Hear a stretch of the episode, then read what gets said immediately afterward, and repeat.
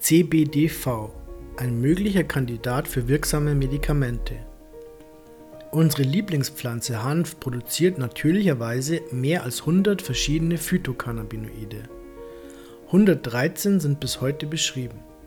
Das bekannteste und wahrscheinlich beliebteste ist natürlich das Tetrahydrocannabinol THC. Auch das beruhigende CBD, also Cannabidiol, ist vielen Hanffreunden inzwischen ein Begriff.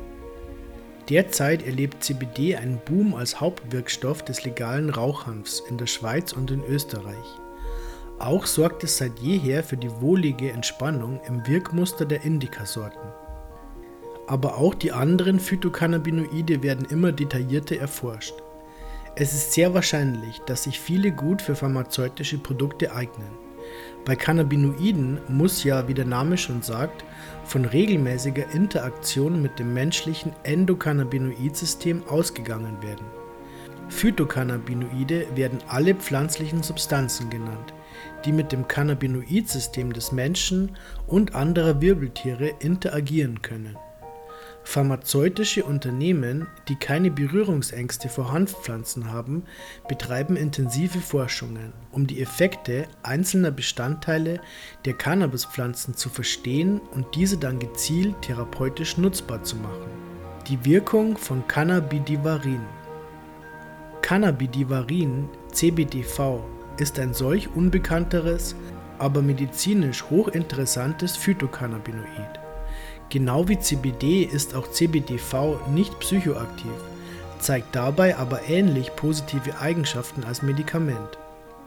Es verhindert offensichtlich zuverlässig epileptische Anfälle, wirkt insgesamt krampflösend, entzündungshemmend und bekämpft Übelkeit.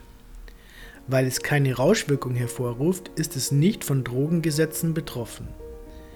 Das macht es für Forschungsunternehmen zu einem idealen Kandidaten als mögliches neues Medikament. CBDV ist ein sogenanntes Homolog von CBD. Das heißt, die beiden Moleküle sind fast exakt gleich aufgebaut. Bei den beiden Cannabinoiden ist nur die Kohlenstoffkette am Ende kürzer. Beim CBDV besteht sie aus nur drei Kohlenstoffatomen, anstatt aus fünf wie beim CBD. Chemiker nennen diese Dreierkette des CBDV Propylgruppe, die Kette aus fünf Kohlenstoffen am CBD wäre eine Pentylgruppe. Es gibt übrigens auch vom THC eine Variante mit kurzer Propylkette, die heißt dann auch entsprechend THCV, Tetrahydrocannabivarin. THCV und CBDV heißen deshalb auch Propylcannabinoide. CBDV sieht nicht nur ähnlich aus wie CBD, es findet sich auch natürlicherweise vermehrt in Pflanzen mit höherem CBD-Anteil. Höhere Konzentrationen kommen in Pflanzen aus Nordindien und dem Himalaya vor, also Indica-Variationen. Vielleicht ist es ja das CBDV, was guten Nepal und nordindischen Charas so lecker macht. Für die moderne Cannabiszucht sind solche Fragen aber nicht wirklich von Belang denn dank der kurzen Zyklen können gewünschte Eigenschaften sehr zuverlässig und vor allem schnell herausgezüchtet werden. Von Studien, neuen Wirkungsweisen und Pharmaunternehmen. Vorreiter ist da zurzeit die britische Firma GW Pharmaceutics, die erfolgreich für den eigenen Bedarf spezialisierte Pflanzen züchtet. Der Hersteller des zugelassenen Cannabis-Medikamentes Sativex hat sich CBDV schon als Wirkstoff patentieren lassen und erforscht es unter dem Entwicklungsnamen GWP 42006. Laut ihrer Website laufen schon klinische Studien für die Anwendung bei Epilepsie und autistischen Störungen. Genau wie beim CBD aber sind auch für CBDV die genauen Wirkmechanismen noch nicht verstanden.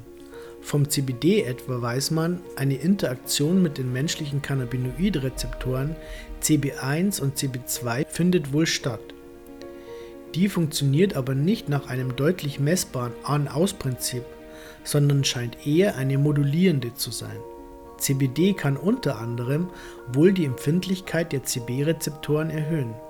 Unter CBD-Einfluss wirken dann also andere Cannabinoide, pflanzliche oder körpereigene, stärker. Bei solchen komplexen Wechselwirkungen ist es aber schwierig, die genauen Wirkmechanismen experimentell zu bestimmen. Da CBD und CBDV aber tatsächlich gegen Anfallsleiden helfen und dabei keine schädlichen Nebenwirkungen zeigen, haben sie bei der Suche nach neuen Medikamenten sozusagen einen Vertrauensvorschuss. CBD etwa ist in den USA als Orphan Drug anerkannt, als Medikament also, das sich zur Behandlung seltener Krankheiten eignet und daher besondere Förderung der Zulassungsbehörden genießt. Für CBDV wurde die heilende Wirkung aber auch schon auf molekularer Ebene nachgewiesen.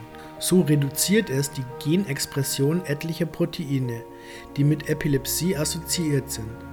Man weiß also noch nicht genau, wie es wirkt, aber das Resultat ist messbar. Unter CBDV-Einfluss wurden nämlich deutlich weniger der entsprechenden Proteine im Hippocampus und im Großhirn von Versuchstieren gemessen, deren Konzentration sonst bei Anfallsleiden erhöht ist. Einen möglichen Hinweis auf den Wirkmechanismus gibt eine italienische Studie zur Behandlung von chronischen Darmentzündungen. Hier geriet eine Variation des sogenannten Vanilloid-Rezeptors ins Visier.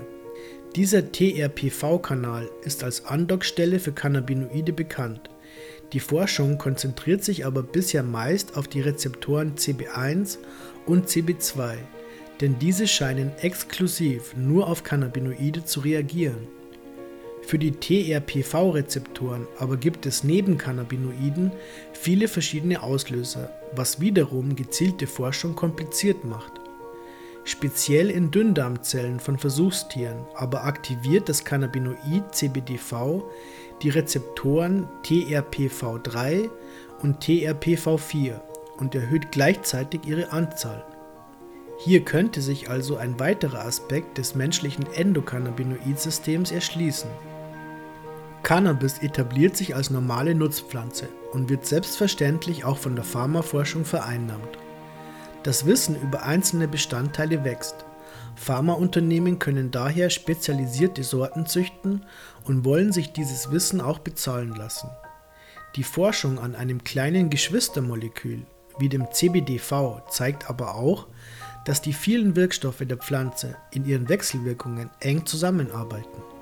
Evolution und die lange Geschichte der Kultivierung haben in den Cannabis-Sorten praktisch funktionierende Kombinationspräparate erschaffen, die wir gar nicht mehr so stark verändern müssen, damit sie uns helfen.